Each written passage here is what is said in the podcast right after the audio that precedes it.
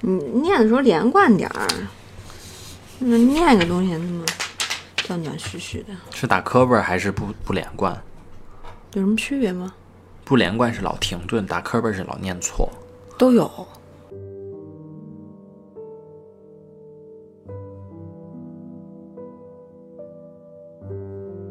Hello，大家好吗？我是店长王瑞。我也是店长王瑞。我是穿着店长衣服的副店长陈玉桥。这里是安慰剂心理小店，一个将心理学变成一种生活方式的地方。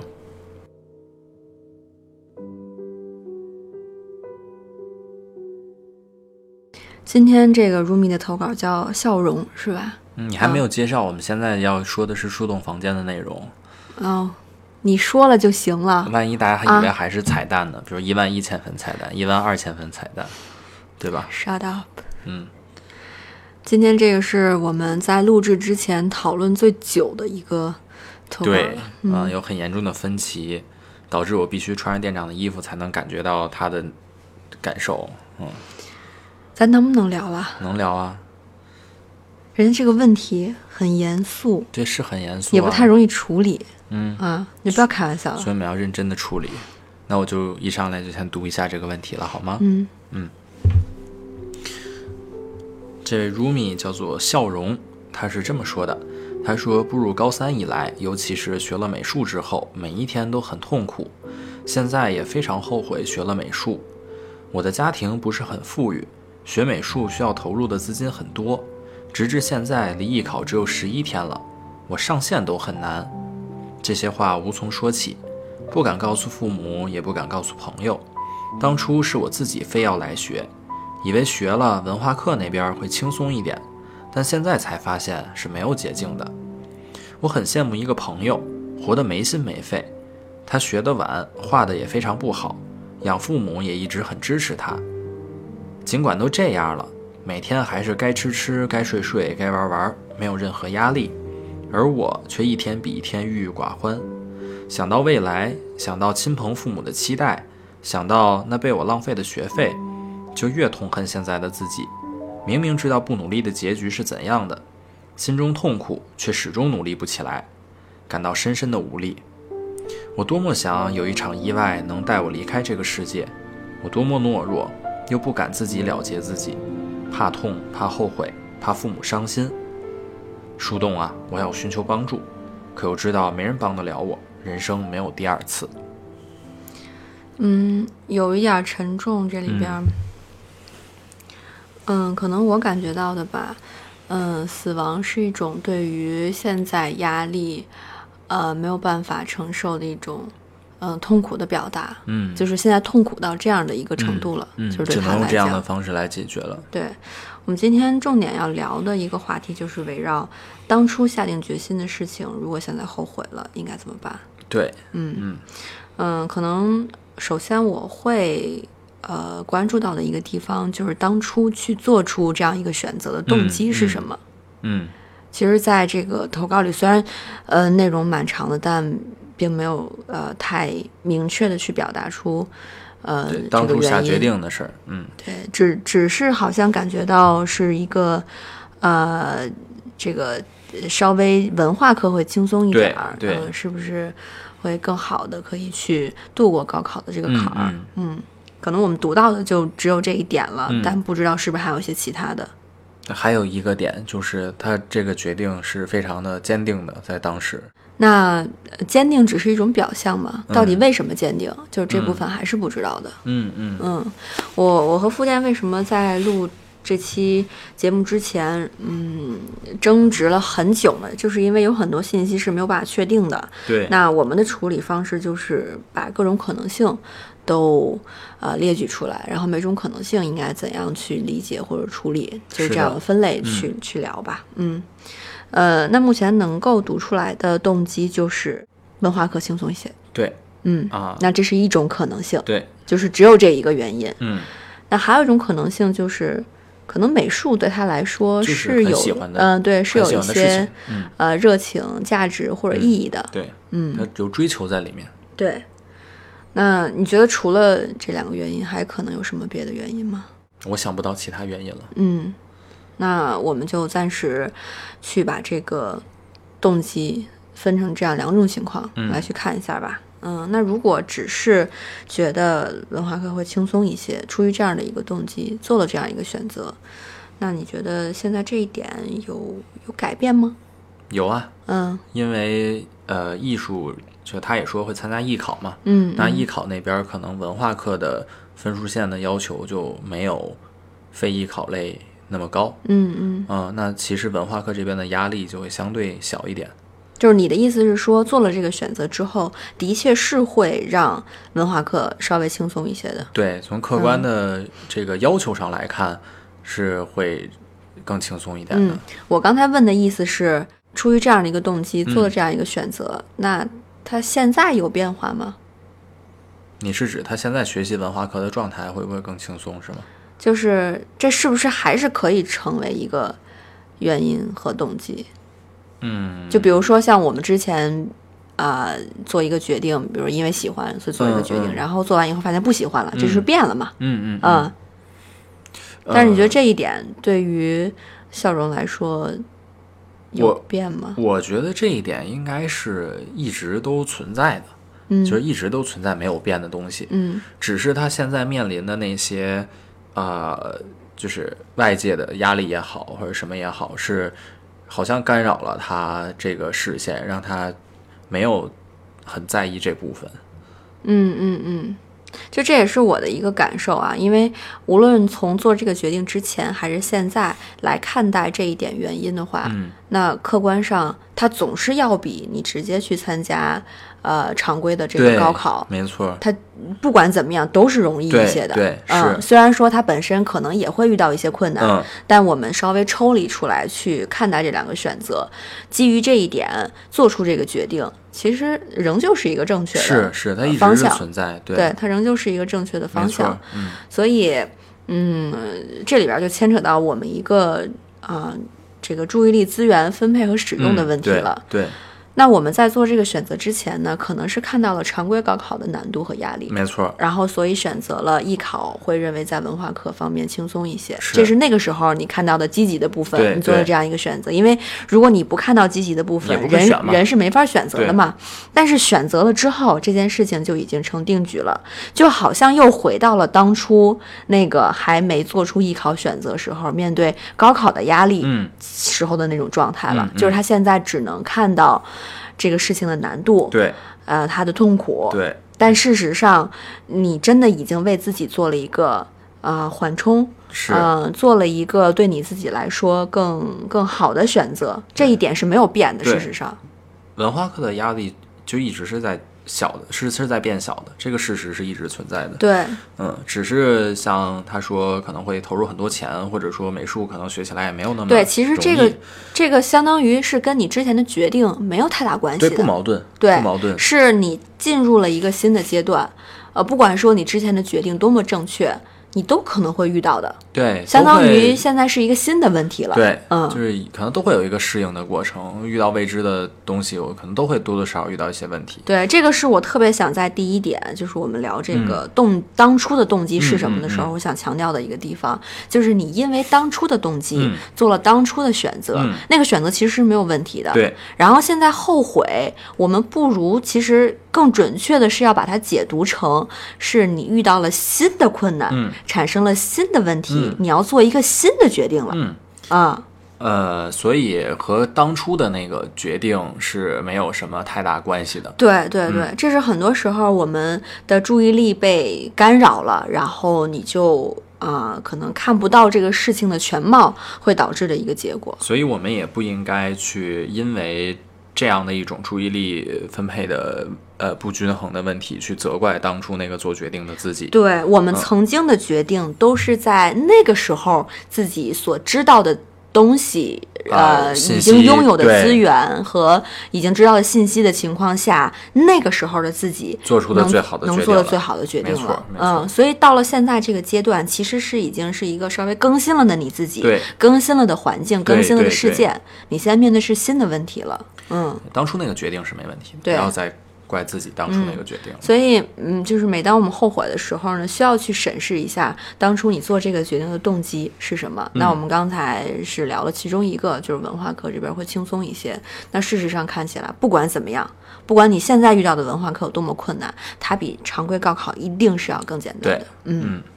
那好，那另外一种可能性，呃，喜欢当初是喜欢美术的，比如说是呃，赋予了他一些意义价值，让自己的人生好像有了一些希望啊，嗯等等之类的吧，嗯嗯那这一点。你也可以看一看现在是不是有变化，就是美术这个东西，它给你带来的感受，就是刨除你那些干扰的焦虑啊信息，你是不是还喜欢画画？对这个这个美术本身对你来说的意义和价值，还是不是当初嗯你感受到的那个部分？嗯嗯嗯，但是这里边儿我特别注意的是，不是因为你做这件事情的时候遇到了困难，然后有了难度，你就不那么喜欢它了，而是你还是又回到我们那个注意力分配的问题了。你你太多的注意力被集中在啊这件事情好难，我做不来，可能进入了自我否定的阶段。但把这部分抽离出去，还是要再看一看对他的爱，对他的喜欢是不是还在。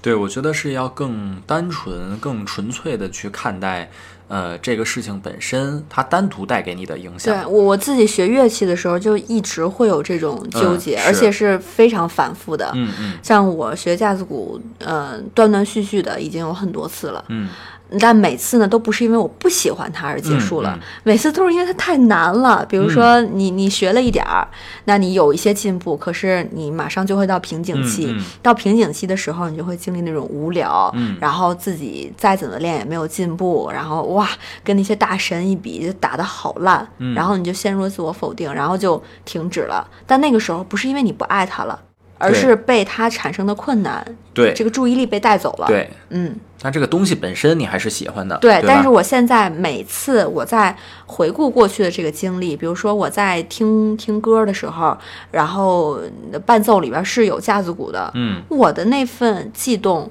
那份热情都还是在的。嗯，我觉得这可能就是最原始的那个热情和追求。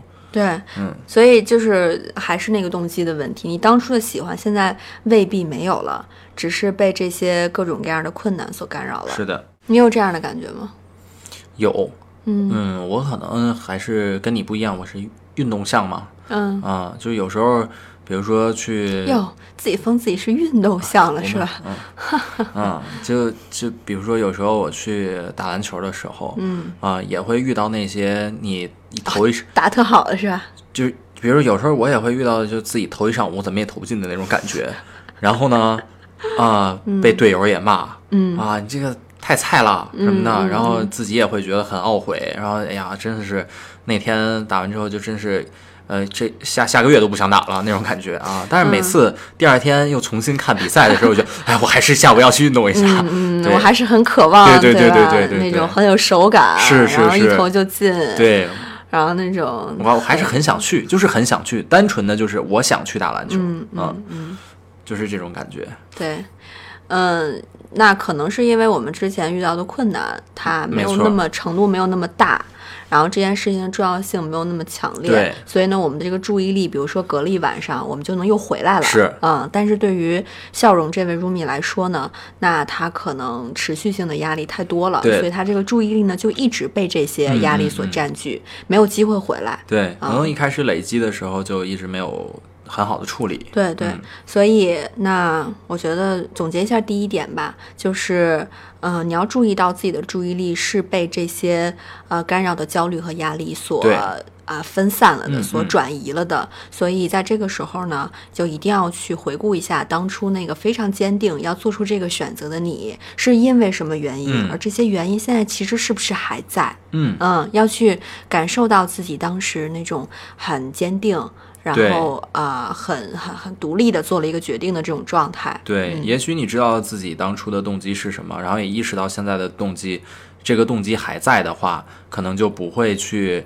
呃再去想当初的决定是错误的，就也也许就不会再责怪当初的自己。对，就是我我们一定要去明确的一个问题，就是曾经的你在当时的情况下做了一个相对来说最正确的决定，但现在是全新的你面对一个全新的环境，嗯要去遇到全新的问题了，是你是要去重新做一个决定，而不是呃陷入后悔这样的一个情绪当中，嗯，因为当初的决定也是对，的表面上看起来是后悔，但事实上呢，是对新的问题的一种嗯，可能应激的一个状态吧。嗯不不知道该怎么处理对对因为还不知道怎么处理，那就只能去推翻之前的这个。选择了。嗯嗯。我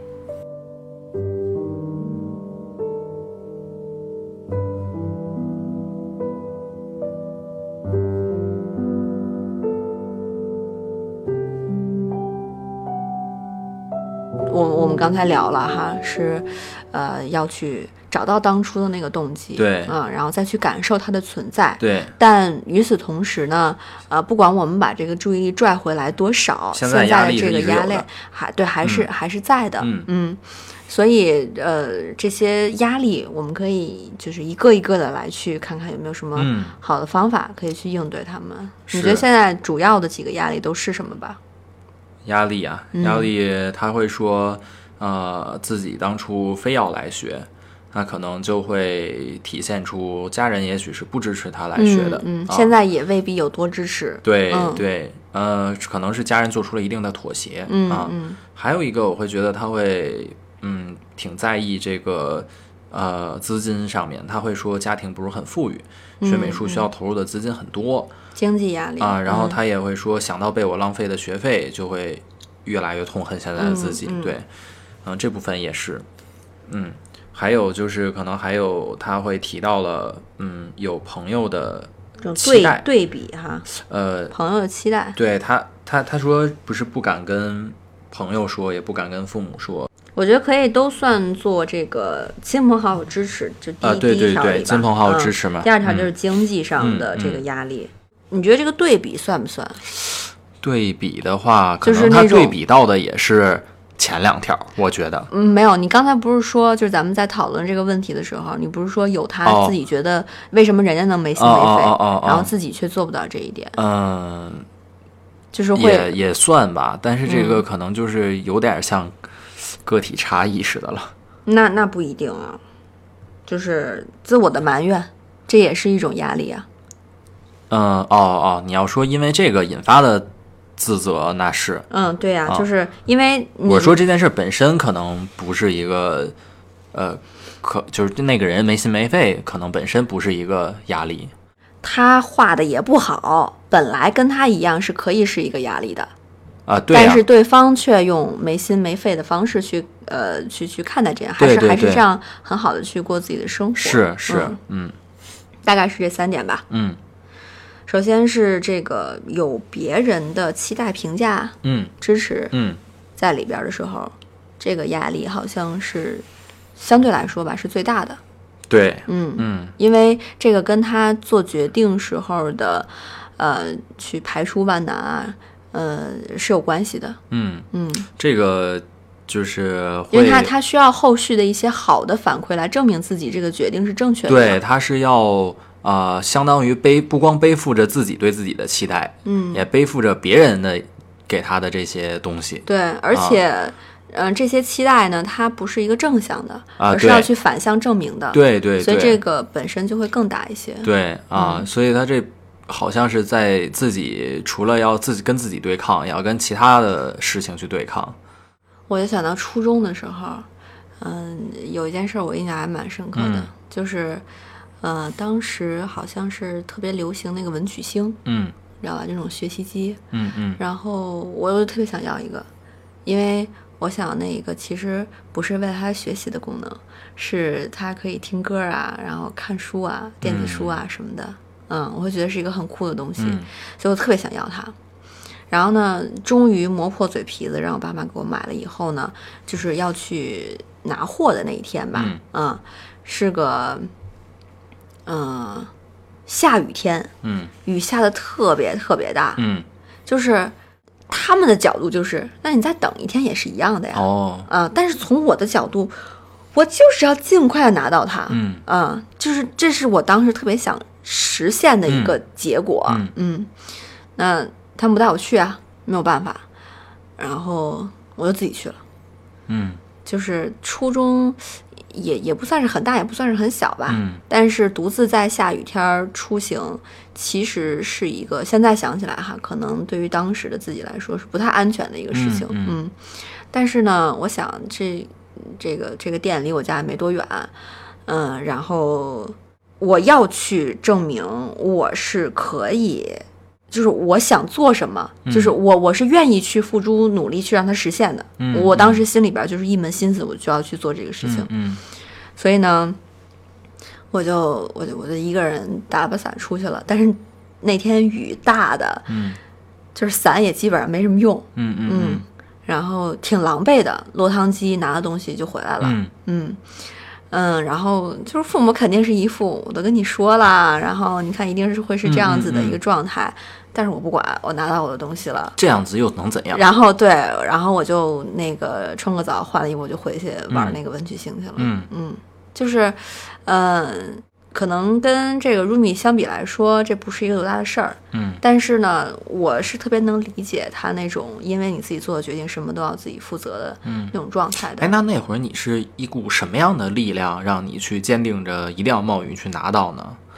因为首先这个是我家庭关系当中的一个缩影。嗯嗯，像这样的事情还有很多。嗯嗯，那种你想去做什么，但是得不到支持的这个状态，嗯嗯然后在我的童年生活当中是经常出现的。嗯我可能是之前攒了太多的积怨吧，嗯，我这次就要爆发一下。爆发一下，对，然后呢，嗯，就先找了个小的事情爆发，嗯嗯，从那之后会有很多的时刻，我都会想到这件事情，就是我如果评估了这个结果是我可以承受的，那我就要去做。嗯嗯嗯嗯，就是我觉得也是在证明自己吧。嗯，是的。嗯那能给到这个 Rumi 的一个建议，或者说你从他类似的事件，从他这儿说他能坚持找到的力量是什么呢？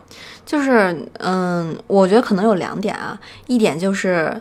我觉得这个事情就是这种不被支持的事情，对这位如米来说可能也不是第一次，对，所以呢，你可以唤起之前所有那些积攒的，对自己不啊被支持的那种、那种记忆，嗯就是这次，那我们就来把它一雪前耻。嗯嗯嗯就是呃，不是说你一定要呃考到一个什么样的分数，嗯而是呢，你就是豁出去了就要去做这件事情。嗯那种在可能呃没有有你理想支持的情况下，嗯，把你之前所有可能积累的那些呃压抑的能量都爆发出来，嗯，这是一点啊。还有另外一点呢，就是呃为自己去多积累一些证明。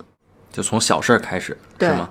去啊多积累一些证明，就是在这件事情上，你要定一个什么样的尺度，嗯可能我们不做过多评判，嗯嗯但是只要把你所有的这个啊、你你现在能有的能量，就是哪怕你再焦虑、再痛苦，你还是在做这件事情嗯的这个过程，作为你的一个证明。嗯嗯嗯我觉得这个就是跟之前的你自己，或者说跟现在你自己已经有一些不一样的地方了。嗯，所以你会觉得这一点总结来说，这是一个积累的过程。因为就比如说像我刚才说那个冒雨去拿文曲星的事儿，啊那我可能是拿不到的，嗯但没关系，我迈出了那个门，我淋了雨，嗯。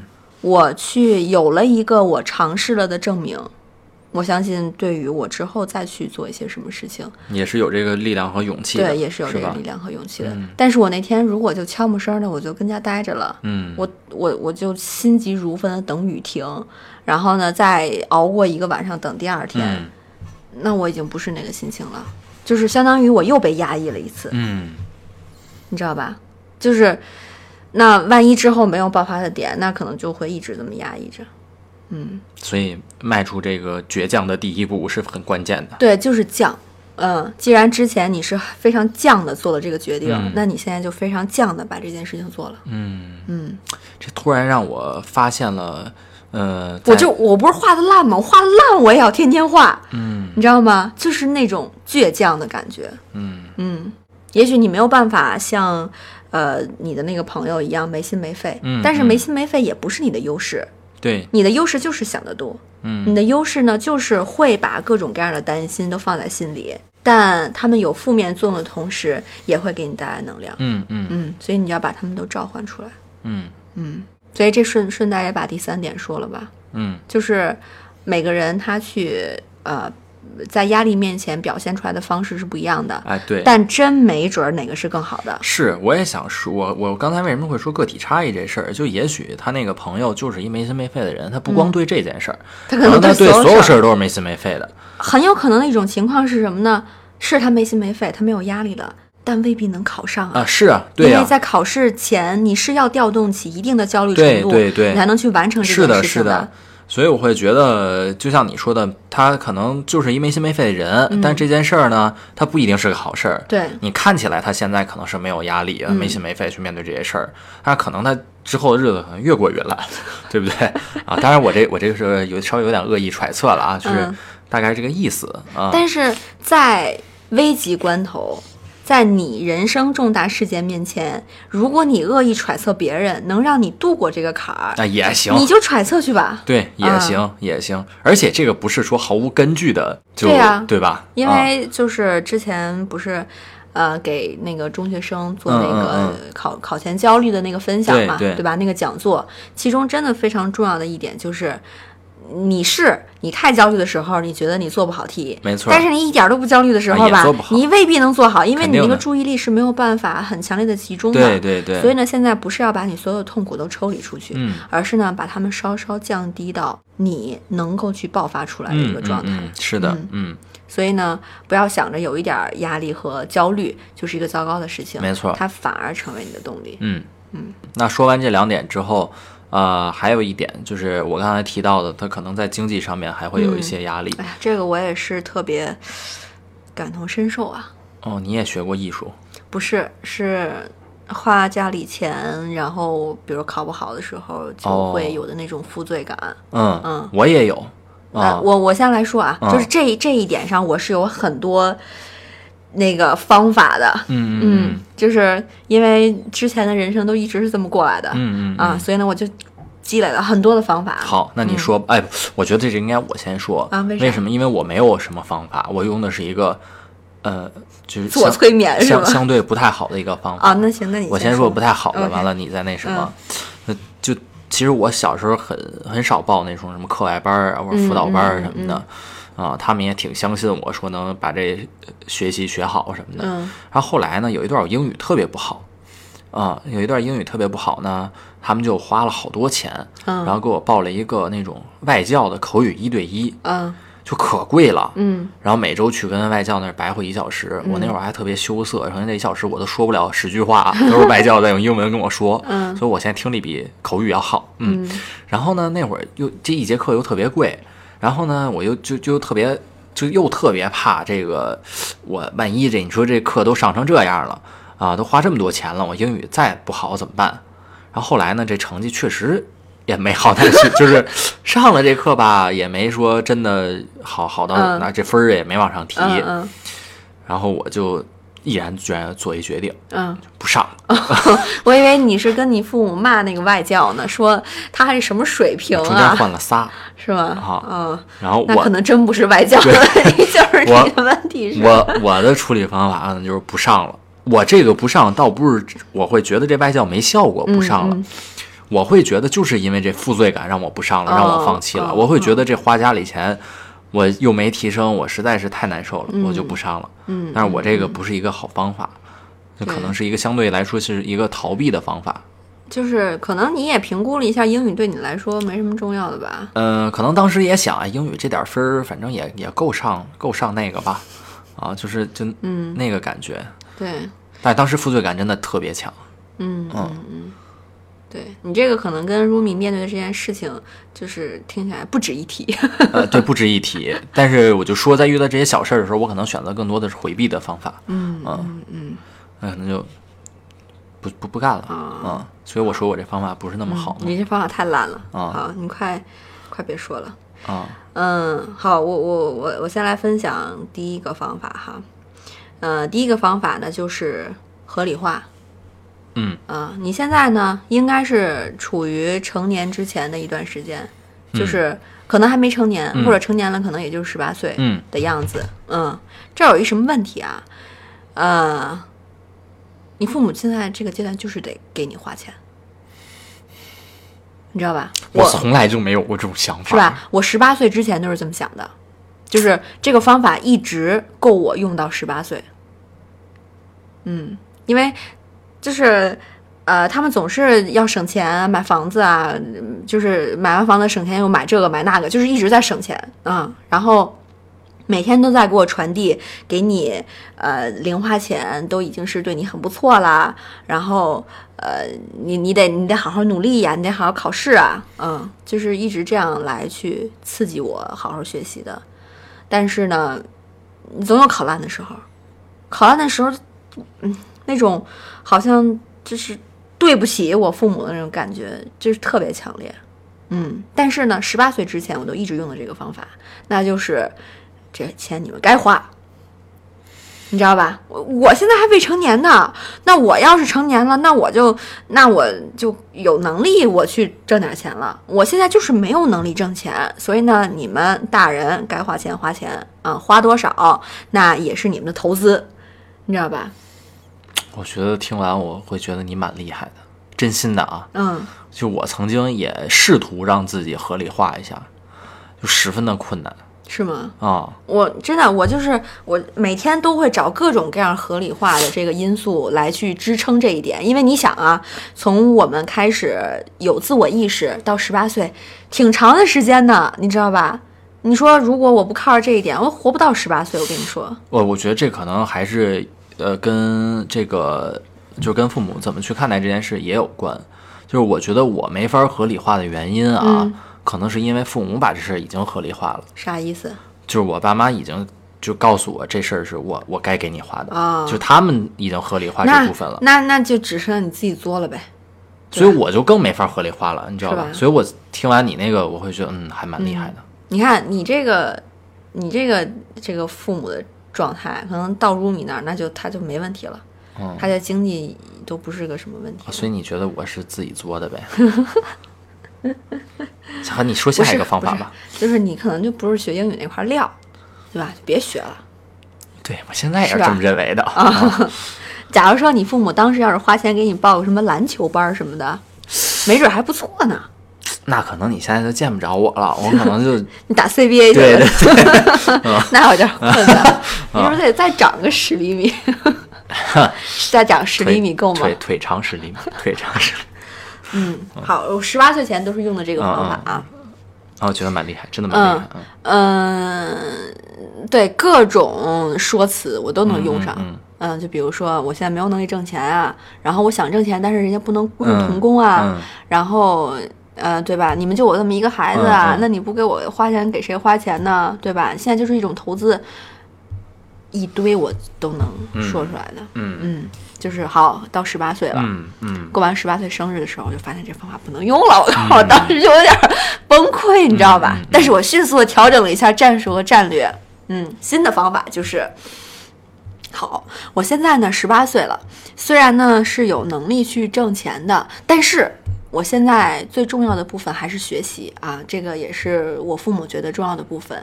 那我我我把合理化的这个嗯时间线延长到了我之后有能力挣钱的时候。嗯现在这钱都是借的，你知道吧？十八岁之后这个钱，想法好啊。十八岁之后这个钱都是借的，你知道吧？我当时甚至我还一笔一笔记过，哦你知道吗？每次他们但凡拿这个钱的事儿来给我压力的时候，我就说放心，这钱都是借的。等我挣钱的时候啊，你你们都都记下来，呃，你你们不放心，你们都记下来。我这挣了钱之后一笔一笔还给你们。嗯嗯嗯，对，这是十八岁之后的方法，哦一直用到我，嗯，在美国读完研究生。嗯那个时候是花钱最可怕的嗯嗯一段时期，对就是基本上就是在烧钱的状态，对对对就是你能想象那个钱啊，一捆一捆的都投进了火里，你知道吗？就那种感觉，嗯。当时呢是有一部分时间可以用来做兼职了，嗯稍微缓解了一些，但是还是没有完全缓解。那剩下的那部分，那我就还是用我对第二个方法。嗯那我借的嘛，那我有什么愧疚感？我我是要还你的嘛，那多少钱总是有个数的，对不对？嗯嗯嗯啊。所以一方面呢，缓解了我当时的压力、愧疚感；另外一方面，又成为了我要不断的去往我能挣钱的那个阶段去前进的一个动力吧。嗯，哦，但这个 Rumi 这还提了一个，他会觉得说，这个学费可能是被浪费了，就是可能会归归因于他现在可能没有，比如艺考可能考不上，嗯那学费就是浪费了的。嗯嗯就比如说你你在将你你在美国读研究生，那是读成回来了，嗯，对不对？就是那你是可以记住是还的，你也成功了。嗯但是这个 Rumi 现在有有一个担心是，他会怕这个学费就浪费了，最后花在我身上。虽然我可能也记着，或者像你那样合理化的那部分，但是最后也没获得什么呀。首先呢，这是不可能的。嗯嗯，就是获得的多少跟我们期待有关系。嗯，嗯我觉得这个这个就可以多多聊一些。对，就是，但是呢，我觉得我刚刚那个方法在这块儿也完全适用。嗯嗯，浪费了，那就是你投资失败了，你知道吧？就是你这个风险是父母自己要去承担的。哇，老铁，你不要跟我讲这些，我从来就没有看过你脸皮这么厚的时候啊。不然怎么活这么大的？哦嗯，真的，你你你你培养孩子对吧？那你你之前没有培养的很好，你你现在孤注一掷了对吧？把这钱都拿出来让我学美术，那你早干嘛去了？对不对？嗯，可以，嗯，我对你刮目相看了，刮刮脸相看。浪费了就浪费了，嗯，那是他们的，那是他们要去、人生中要去学的一课。嗯，我为什么没能让我的孩子，对吧，在去关键的时候做一些重要的决定？嗯呃，然后我为什么没有能够提供到我应该提供的支持和帮助？嗯这里边有孩子需要反思的部分，也同样有父母需要反思的部分。嗯。嗯而我会觉得，由于这个浪费引发的，我可能就会想，呃，他之所以会定义这个钱会可能会浪费，他可能会觉得这个考试这个艺考本身就是非常重要的一件事情。嗯，好，你我先喝口水，然后咱们待会儿聊这个。好，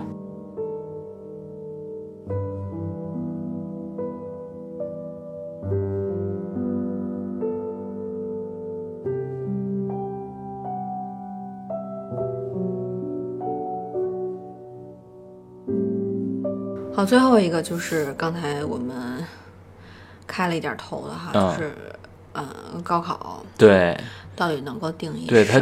对他之所以是浪费了，他会觉得高考或者艺考这件事儿，就是好像是决定终身的大事儿。嗯然后这个失败了那，可能之前的投入也都没有用了，然后也是会定义他的失败。对对，嗯、我可能感触更深一些啊，因为我高考复习了一次，嗯那一年，嗯、真的是让我重新思考了高考这件事情。嗯嗯嗯，嗯，就是，呃，它的确很重要，我没有办法否认它。对我也觉得很重嗯、我要。我没有办法否认它，但是它重要到什么样的程度？哎，对，嗯，这个是我现在又过了一些年，呃，可能有资格去回答的一个问题了。嗯嗯因为呃，说实话啊，第二次考到首师，我也不觉得是实现了我当初的那个嗯那个那个愿望，嗯就是就就就就就那样吧、啊。首师大这学校，对吧？嗯，啊，也就那样吧。啊，对，嗯，但是呢，呃，这个环境能够给到你什么东西，要看你拿它们用来干什么了。对，嗯，就比如说你慧眼识珠相中了我，你说这多好，哎，我真没往那儿想，不过对，也也是吧？是吧？对，要要这么说的话，真是 这老不乐意的啊，不是？这还真真啊是个资源。可不吗？嗯，啊，就是像傅店这种人吧，在好学校可能还真遇不到。你这到不是不是在夸我还是我？我我在夸你，你听哦我下边就是在夸你。为什么呢？好学校的人呢，容易眼高手低，嗯。就是他没有办法接受一件事情从零开始做起，嗯需要付出的那段，可能没有办法被别人给予很高评价的那段时期，瞬间让我想起了我的一个室友，是吧？嗯是吧？对。嗯，就是，嗯，也许啊，人家可以找到很好的工作，但那可能跟我没有关系，嗯嗯嗯，就是我没有办法去找到这样一个伙伴一起来做这件事情。嗯嗯，因为这个是我们自己可以完全去全新定义的。嗯嗯。所以，所以其实，呃，就就拿我举一个例子得了啊，嗯我挺开心。然后，所以其实你刚才说的高考，你第一次失败了，第二次又复又重新考了一年，对，嗯实际上那会儿你会觉得这个高考意义还蛮重要的。就是如果用这个主流价值观去定义我两次高考这件事情，两次高考完你都不能说它是成哎功。，对，但是我我又会觉得你在这个就第二次高考完，这个成绩也还是挺烂的。嗯嗯嗯，但是我又会觉得你在高考之后，呃，所处的这个环境也好，或者说所面临的新生活也好，嗯，你其实是在不断的主动的去，呃，开创它，去定义你的人生的，而没有受到这个决定所所谓失败的这个呃结果的影响的，对吧？嗯嗯，可能这部分是更重要的。或者说，一旦失败的那一刻就变成过去了吧。嗯然后从失败，就是当时认为失败的那一刻开始，就是又可以去全新定义的地方。嗯嗯嗯。所以那高考到底意味着什么呢？就其实最近我们粉丝增加的也都是高二、高三的学生会比较多啊、嗯嗯那你会觉得高考它呃到底对在人生当中可能意味着什么？假如说给我重新过一次的机会哈，嗯，我希望我能够用一个更成熟的角度来去看待高考这件事情。嗯嗯，也就是我们刚才说的，我会把它当做一个重要的事情，但我不会把它当做唯一定义我的事情。嗯嗯嗯，就是我可能考完第一次，我不会再考了。嗯嗯嗯嗯。哇，我觉得你你这个觉悟有点触动我，嗯，就是你说如果回去就不会再考第二次了，。但是呢，当时再考一次，是我当时最好的啊、选择。对，就是我们讨论的第一点嘛。对，这嗯是真的，就是我无论我几次回顾这件事情，当时再考一次都是最好的选择。嗯但不代表，如果我现在遇到同样的事情，我会做同样的选择。嗯嗯嗯嗯呃，这个其实我我为什么这这点也是我提的，嗯为什么我想说？就当时我在前几年在学校的经历啊，我也会给我们学校的高中孩子讲一些关于心理的讲座或者课一类的。嗯然后我们学校的学生呢，可能属于那种呃学习成绩不是不是特别好那种、嗯嗯啊，可能高考能考到本科就也就也也挺不容易的，就属于那种。嗯啊、当时我在跟他们讲的时候，我就说，就是其实高考是不是一个重要的事儿？我觉得是个重要的事儿。从现在的教育制度来说，高考是一个相对啊、公平的一个试炼，嗯，就是他也不看你的背景，不看你的资源，就是靠学习努力这一部分来啊、分层的嘛，就一个相对公平的考试。但是呃，我也会跟他们说，其实那那，但是你如果就算高考这坎儿没过去，难道后面就没有要走的路了吗？因为当年讲的是职业生涯规划嘛，那你后面的这些生职业生涯，你你都是要从高考开始的嘛。那如果没有高考，你你将来要去做什么？那其实也是你现在需要考虑、需要决定的事情。嗯可能高考是一条捷径，但是你走其他的路也能达到你的目标，可能会绕一些弯儿，可能会遇到一些困难都。未必会绕一些弯儿。呃，对，也许正是因为你之前的失败，你才到了那条路上。